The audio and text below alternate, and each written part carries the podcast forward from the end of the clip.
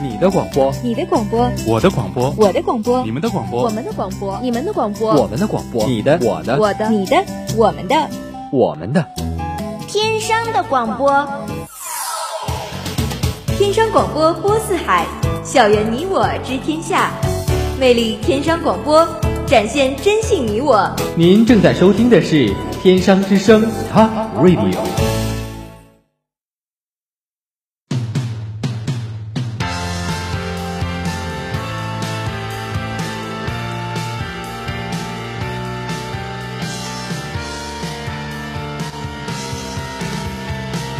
起跑，追逐，坚持，冲刺，在广阔的运动世界，在拼搏的竞技地盘，点燃渴望的激情，释放久违的活力。体育天地，运动无极限。绿茵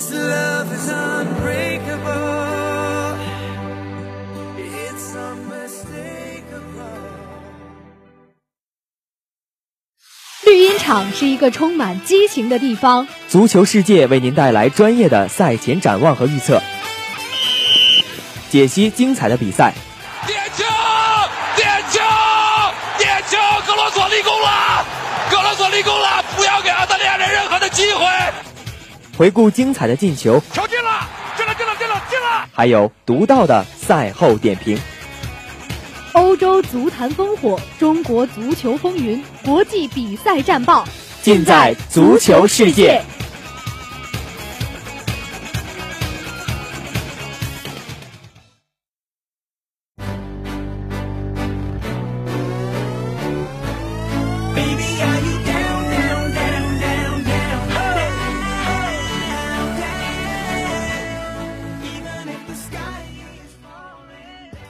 横看绿茵变幻，纵览篮坛风云，关注综合赛场。大家好，每周三下午的体育天地又和大家准时见面了。我是风飞，我是乐轩。本期足球世界将带来系列大结局之欧洲冠军联赛。上周介绍过的英超赛季总结将推迟一周播出。北京时间五月二十五日凌晨两点四十五分，二零一三到一四赛季欧洲冠军联赛决赛在里斯本的光明球场进行。对阵双方是两支来自马德里的球队，皇家马德里和马德里竞技。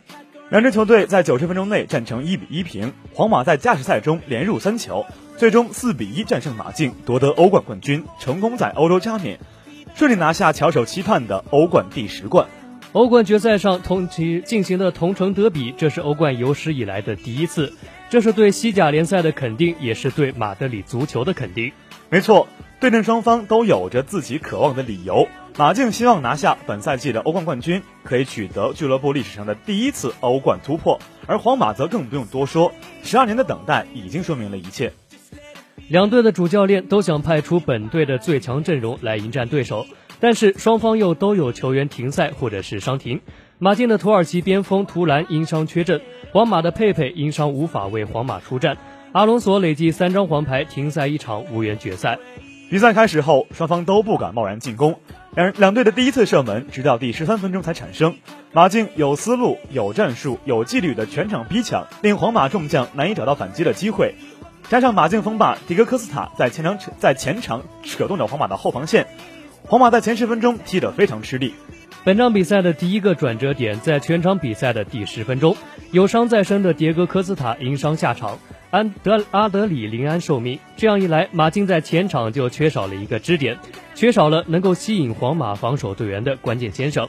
马竞对于皇马的压迫开始减弱。第三十六分钟，科克开出角球，马竞队员前点一蹭，后排的戈丁力压赫迪拉完成头球，卡西利亚斯出击出现失误，本来毫无威胁的头球演化成了一粒进球，马竞一比零领先皇马。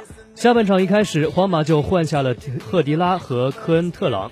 换上了进攻能力更强的伊斯科和马塞洛，安切洛蒂希望皇马可以尽快的扳平比分，毕竟马竞的防守能力不逊于任何的欧洲豪门。在下半场的四十五分钟内，贝尔浪费了数次破门良机，皇马在最后十分钟内对马竞形成围攻之势，马竞完全的退缩到本方的禁区内进行防守，拼了八十多分钟的体能已经全部耗尽。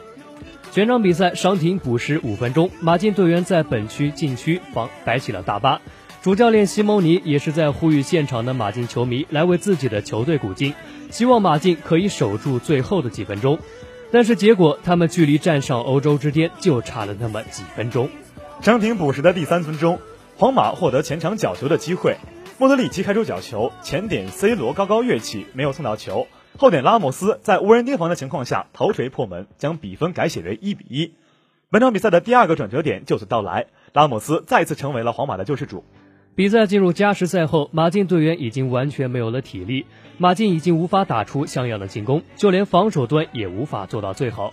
加时赛的下半场，迪玛利亚在左路连过三人后打门，被库尔图瓦封出。后点的贝尔在已经没有腰腹力量的情况下，利用头球将球送入了球门的左上角，皇马完成反超。随后，拉莫斯、C 罗和马塞洛连下三城，帮助皇马将领先优势扩大。C 罗的进球也为自己在2004年欧洲杯决赛上输给希腊做了一个了结。最终，皇马4比1战胜马竞，获得了2013至14赛季欧洲冠军联赛的冠军。When I get older, I will be stronger. They'll call me freedom, just like a waving flag. When I get older, I will be stronger. They'll call me freedom, just like a waving flag. And then it goes back, and then it goes back,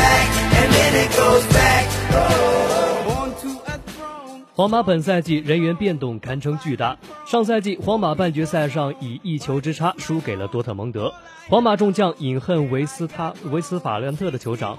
皇马连续三个赛季止步欧冠四强，教练与球员的矛盾公开化，使得主教练穆里尼奥也不得不离开了伯纳乌。随着穆帅的离开，皇马球员们的命运也各不相同。卡略洪、伊瓜因和阿尔比奥尔先后转会那不勒斯。厄齐尔在转会窗口关闭的最后一刻转会了阿森纳，但是老佛爷依旧大手笔，继续的丰富着皇马的阵容。没错，伊斯科、伊利亚门迪、卡塞米罗先后转会皇马，纳乔和赫塞也成功升入了皇马一线队。最主要的是，皇马耗资九千一百万欧元签下了威尔士人加雷斯·贝尔，贝尔的加盟完成了皇马第十冠的最后一块拼图。贝尔赛季初的表现堪称糟糕。在热刺亚洲行的时间内，贝尔就因为伤停无法参加球队训练。转会皇马之后，贝尔赛季前期大部分时间都是打打停停，没有稳定的出场时间。尽管在伯纳乌首发的第三十六分钟就迎来了来了就迎来了自己在皇马的处子球，但是国家德比上的灾难性表现令皇令贝尔被千夫所指，打上了水货的标签。国家德比后的贝尔伤势慢慢痊愈，贝尔也走向了证明自己的道路。他联赛上一路为皇马保驾护航，又在欧冠小组赛客场对阵尤文图斯的比赛中打入了扳平比分的一球，使皇马从客场全身而退。贝尔打入了贝尔式的进球，帮助皇马拿到了本赛季的国王杯冠军。接着又在欧冠决赛上奉献了反超比分的一粒，为皇马取得欧冠冠军奠定基础的进球。皇马本赛季取得成功的另一位重要成员当属拉莫斯。水爷在赛季前期和后期的表现堪称绝绝艳。一次次将皇马从悬崖边上拉了回来，但是赛季中期，拉莫斯一度患上了吃牌症。在国家德比这样关键的战役中，他在禁区内放倒了内马尔，吃到了红牌。水爷在赛季末一度帮助皇马走向了胜利之路。在欧冠淘汰赛中，面对拜仁和多特蒙德的高中锋们，拉莫斯一次一次的完成解围。曼朱季奇在面对拉莫斯的时候，只能够低头叹息。没错，不仅仅是在防守端，在进攻端上，欧冠半决赛上，拉莫斯头球梅开二度，帮助皇马五比零力克拜仁晋级决赛；而在联赛中，拉莫斯任意球直接破门，帮助皇马一比一逼平埃尔切。在欧冠的决赛上，拉莫斯九十三分钟献上绝杀，为皇马最后的夺冠赢得了机会。拉莫斯自二零零六至二零零七赛季加盟皇马以来，一直是皇马的主力队员，不管是右后卫还是中后卫，拉莫斯都可以胜任。而且均表现出了世界级的水平，在皇马球员流动量巨大的情况下，拉莫斯不但没有转会离队，反而成为了皇马的第二队长，这也从侧面体现出了拉莫斯的价值和能力。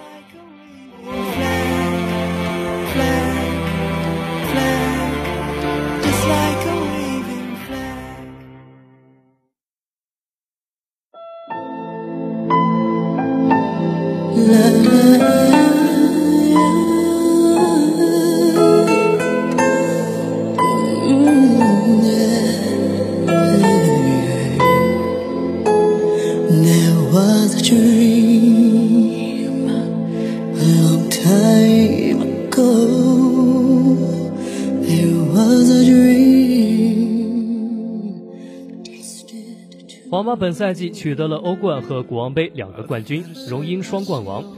皇马本赛季取得优异成绩我个人认为有三个因素不可忽视。经验的表现离不开球员的表现离不开教练团队的指导更离不开背后皇马主席弗洛伦蒂诺的支持。皇马主席弗洛伦蒂诺堪称一位商业才子。他第一次当选皇马主席时，就将皇马的债务运用商业手段从正变为了负，而且一年一巨星的政策依然执行着。这位老人一直在探索，他希望在自己的任期内带领皇马获得第十冠、第十一冠。而主帅安切洛蒂可谓是教练团的人生赢家。在他球员的生，在他的球员生涯和教练生涯中，他一共夺得了五次欧冠冠军。这些成就不仅来自他与生俱来的足球天赋和战术素养，更与他为人和善有关系。上赛季皇马更衣室动荡，球员与教练处于冷战的状态。上赛季的皇马可谓是四大皆空，但是安切洛蒂的到来成功的缓解了更衣室的矛盾。C 罗、贝尔等巨星和安切洛蒂相处的非常融洽。伊斯科、伊利亚拉门迪等新人也没有因为主力位置而在更衣室闹矛盾。本赛季的皇马没有了过多的场外因素，他们的目标就是欧冠第十冠。皇马球员中，C 罗和迪玛利亚可谓是功不可没。本赛季皇马的后防线厚度有些薄，中卫也只有三名世界级的球员，在此情况下，进球就显得是尤为重要。C 罗和迪玛利亚担当起了皇马的进球重任。C 罗的进球数在皇马全队最多，他已经连续五个赛季进球数达到了三十加，这个数据在全世界的历史上也是十分罕见的。而在厄齐尔离开后，迪玛利亚担当起了助攻的重任。天使本赛季的助攻数全队最高，BBC 组合的进球绝大多数都来自迪玛利亚的助攻。天使犀利的突破能力令每一位边后卫犯愁。迪玛利亚和 C 罗将皇马的左路进攻打的是风生水起。最终帮助皇马取得欧冠的第十冠。十二年的等待，十二年的蛰伏，皇马经历过失败，经历过动荡，连续三次倒在欧冠决赛门前，球员们的眼泪一次次的化为前进的力量。我们恭喜皇马，我们祝福皇马。好了，本期的足球世界就要和您说再见了。下一期我们将为大家带来英超的赛季总结，我们下周再见。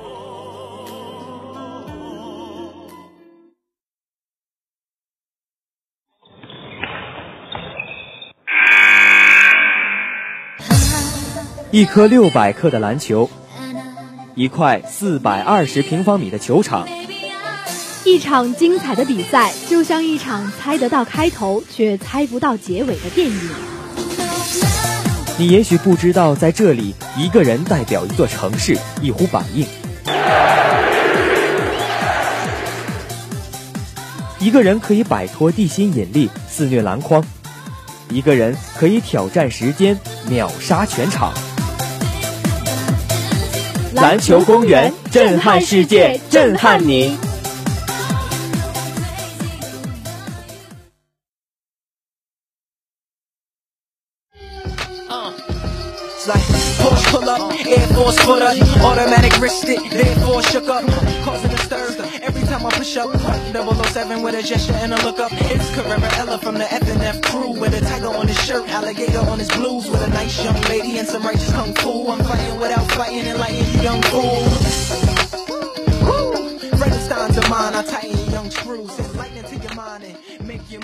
音乐之后，欢迎来到篮球公园。北京时间五月二十七日，热火队主场一百零二比九十战胜步行者队，东部决赛大比分三比一领先拿到赛点。勒布朗·詹姆斯出战三十五分钟，二十一投十三中，得到三十二分、十篮板、五次助攻和两次抢断。季后赛生涯总助攻数超过伊赛亚·托马斯，升至历史第十一位。第七十四场二十五加五加五，超越乔丹，成为历史第一。季后赛至今两分球命中率百分之六十四点三，力压一九八六年的查尔斯·巴克利。也成为历史第一位。热火在这个系列赛中占据先机。上一场是雷阿伦在第四节爆发，投中了四记三分，热火一举击溃对手。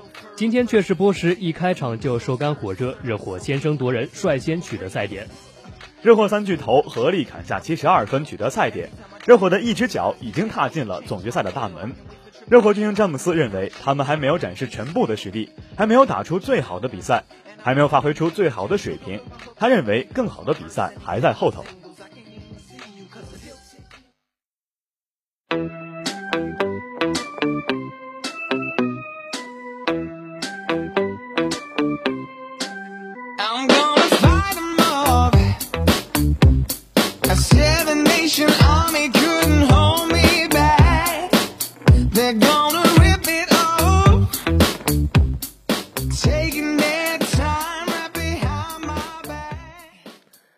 沉寂了三场比赛之后，本场比赛克里斯波什终于爆发了。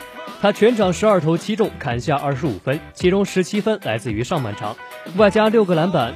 二十五分不仅是波什本赛季季后赛的新高，也是他加盟热火后对阵步行者的得分新高。东部决赛前三场比赛，尽管卫冕冠军热火暂时以二比一领先，但是身为三巨头之一的波什却迟迟没有能够进入状态，他场均只能得到九分。投篮命中率和三分球命中率分别只有百分之三十六点四和十六点七。实际上，波什在这两年季后赛中与步行者交锋时的表现一直都不理想。在过去的七场与步行者的季后赛中，波什单场得分都没有能够达到两位数。本场比赛一开始，波什就让人眼前一亮。他中距离持球单打，面对希伯特一个虚晃，直接拔起跳投，球稳稳地掉入网中。此后，波什游野到外线，甩开了希伯特，随后接到了钱莫斯的传球，果断出手三分，再度命中。仅仅过了一个回合，波什又来到了又来到了左侧四十五度角，他这次是接到了詹姆斯的传球，还是一样的坚决，一样将球投中。比赛只打了一分多钟，波什三投三中，包揽了热火的全部得分，一个人就打出了八比零的攻击波。首节五投四中，轰下十分后，波什在第二节继续发威。他先是中距离跳投命中，之后接到科尔传球，顺势切入篮下完成暴扣。波什凭借中投加上速度，再加上移动速度，这次终于在进攻端打爆了希波特。半场结束前七分三十五秒，波什再度在三分线外获得机会，他第一时间出手，球再次命中。波什前八次出手命中七球，已然轰下了十七分。步行者不得不请求暂停。此时，波什彻底释放自己压抑已久的激情，他挥拳怒吼，高举手臂，把现场的气氛推向了高潮。一边再战，波什出手机会大大减少，但同时，波什加强了进攻的侵略性，连续制造犯规，获得罚球机会，并且在最后时刻连续抢下进攻篮板，锁定胜局。由于本场比赛鸟人安德森缺阵，波什在很长时间里都要在五号位对位希伯特。他在防守端表现强硬，依靠着自己的努力和队友的帮助。先让步行者当家中锋一分未得，在攻防两端都击败希伯特，彻底找回了颜面。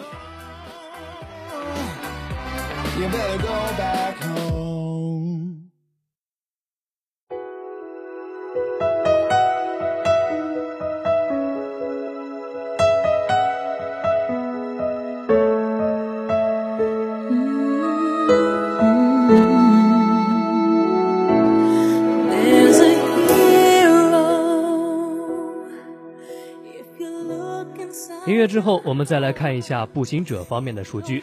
近两场发挥不佳的保罗·乔治，本场进关尽管进攻端回暖，但仍然是无力回天。全场比赛他十六投八中，其中三分球九投三中，罚球七投四中，得到二十三分、七个篮板、三次助攻，但失误数高达五次。而希伯特则是再次吞下了零蛋的数据。本场开打，场上却呈现呈现另一番景象。伴随着找回手感的波什，热火队早早确立了领先优势。步行者方面，尽管乔治打出了百分之一百的命中率，但他出手次数仅有两次。第二节，乔治在进攻端投入更多，单节六投三中，拿下七分。五分二十四秒，他抢断雷阿伦快攻暴扣得手。三分四十六秒，乔治接底线发球后，精彩的转身晃过了防守球员，再次暴扣。本节行将结束时，他又在三分线外干拔得手。如此精彩的表现却未能延续，上半场步行者尚有上半场步行者尚有能力勉强维持，第三节却眼睁睁地看着热火队接连打出快攻。乔治本节仅出手一次，仅靠罚球拿下三分。单节热火打出二十一比二十，领先十六分进入末节。末节乔治表现有所回暖，一度连拿九分，率队将分差迫近到只有十一分，但仍然无力回天。四节季后赛。乔治命中率两次低于四成，最高仅有百分之四十三。乔治在进攻端有所回暖，一是得益于步行者多次拉开阵型，给他创造了单打的机会；二是得益于热火对其包夹的次数有限。相比进攻，乔治的问题更在于失误和防守。首节他就有三次失误，第三节乔治又有两次失误。此外，尽管乔治本场对勒布朗·詹姆斯如影随形，半场詹姆斯已经十投七中，拿下十五分。前三节打完，已经砍下二十九分。中场前一分二十二秒，在步行者追至九分时，又是乔治防守失位，导致詹姆斯一条龙快攻打成二加一，胜负已定。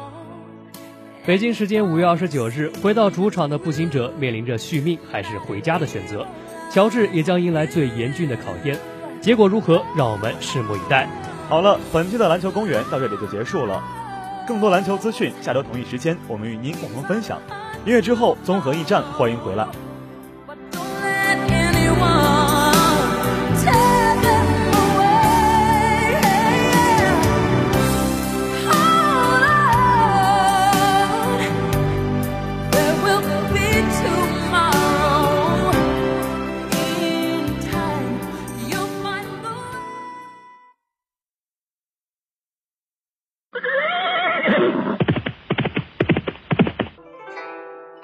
舟车旅途辛劳，来此驿站休息片刻。此外，可有什么消息以解旅途之乏？客官想听哪方面的消息呀？这儿还有的送，说来听听。得嘞。网球、羽毛球样样在行，斯诺克 F 一不在话下，更有游泳、体操、跳水亲情奉上。综合场上风云变幻，直播间中独到点评，一切尽在综合驿站。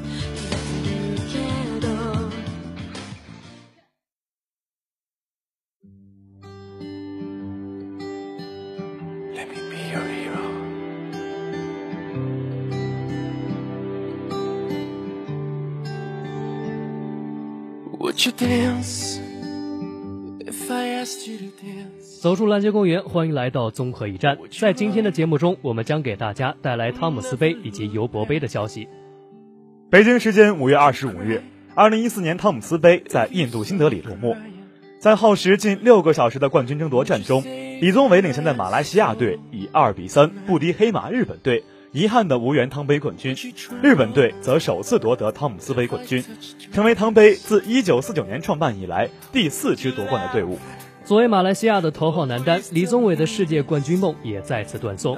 此前，李宗伟在两届奥运会和两届世锦赛男单决赛中均负于林丹，已经连续四次与世界冠军的头衔擦肩而过。印度时报以“重要羽毛球大赛金牌依然拒绝李宗伟”为标题，对昨天的汤姆斯杯决赛进行了点评。文章指出，一直以来，李宗伟似乎都与金牌无缘，从两届奥运会决赛到两次世锦赛决赛。他都败在了超级丹的拍下，更不用说在苏迪曼杯上屡次获得铜牌的成绩。如果说那时候的羽毛球天下属于林丹的话，那么现在已经升至世界第一的马来西亚人，仍难以将自己的奖牌从银色变为金色，确实是让人唏嘘不已。马来西亚新闻网则表示，虽然队友的发挥一度让李宗伟看到了夺取金牌的希望，但是最终的结果依然和之前的很多次大赛一样。三十一岁的马来西亚老人老将，永远距离冠军宝座只有一步之遥。他已经做到了自己的最好，但这就是现实。残酷的赛场不讲人情，讲的只有绝对的实力。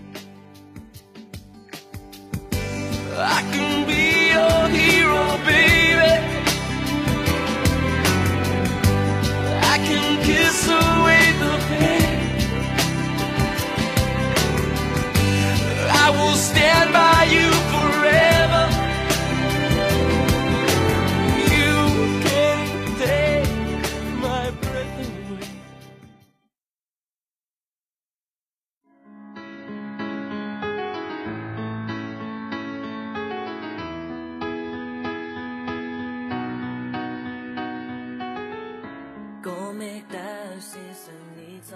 本场李宗伟出任第一单打，二比零轻松击败轻松击败日本田儿贤一，他圆满结束了自己本场本次的汤杯之旅，六次出场全部取胜。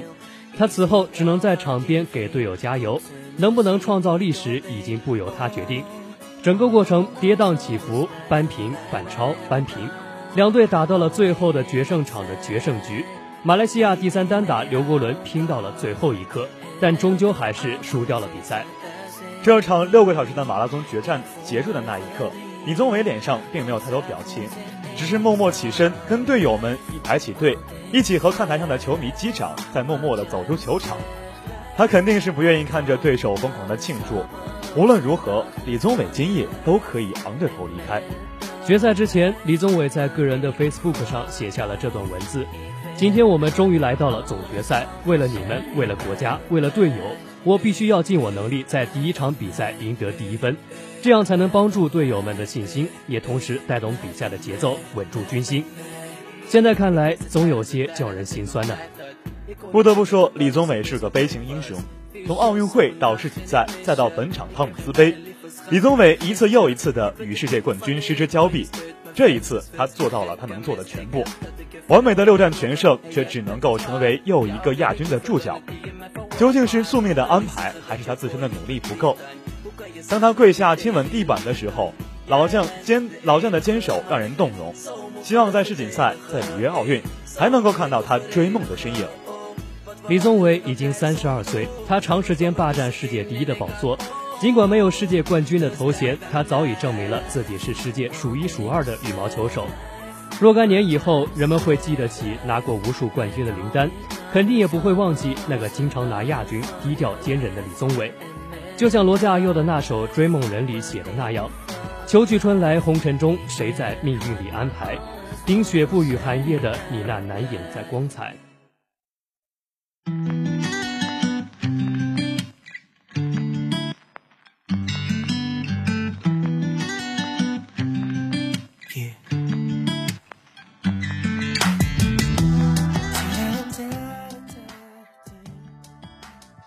二零一四年汤尤杯决赛落下了帷幕，中国女队不出意料的蝉联冠军，中国男队惨遭滑铁卢，在半决赛中负于日本队，未能进入决赛，汤杯六连冠梦碎。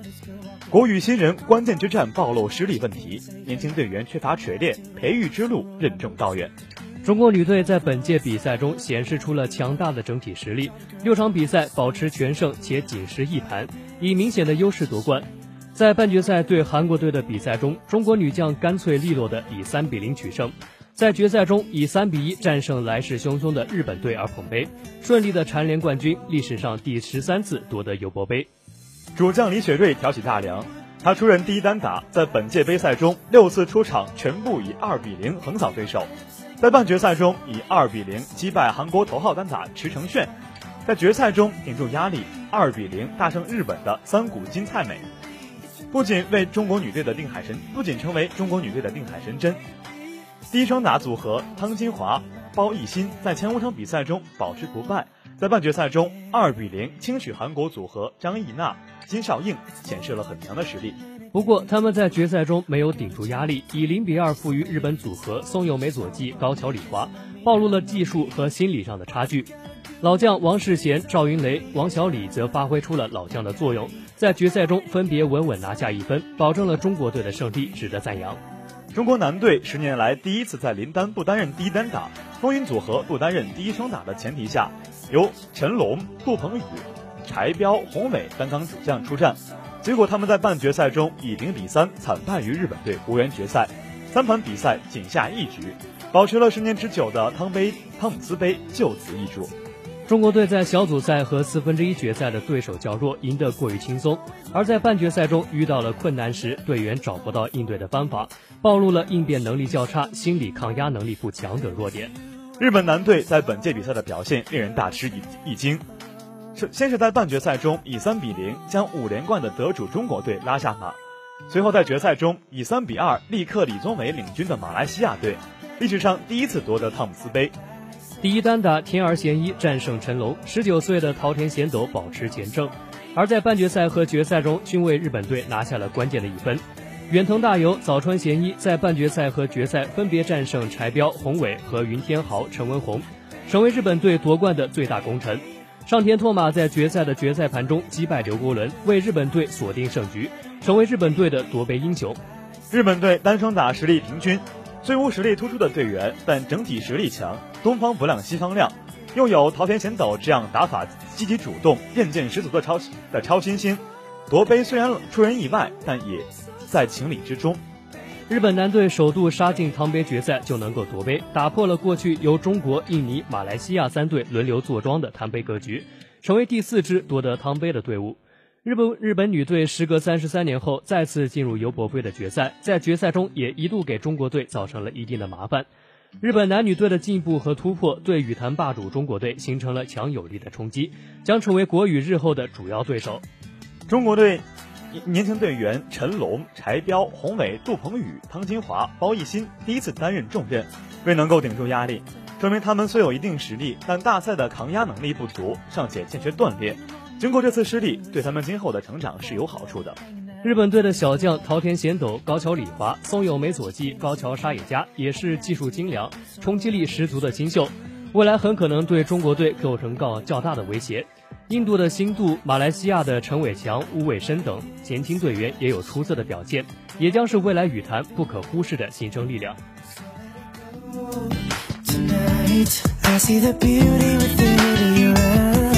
let it go，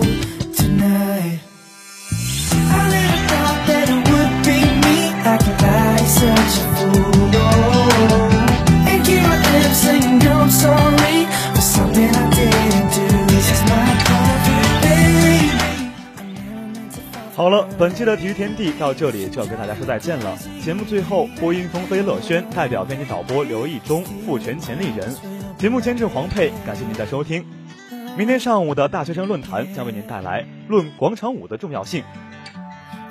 每周三下午的体育天地，我们与您共同分享精彩的体育赛事，更多体育资资讯。下周同一时间，我们继续与您分享。下周再会。What's gotta do when this pretty's on you? Yeah, I already got that song in my life. Really, I'm not that guy.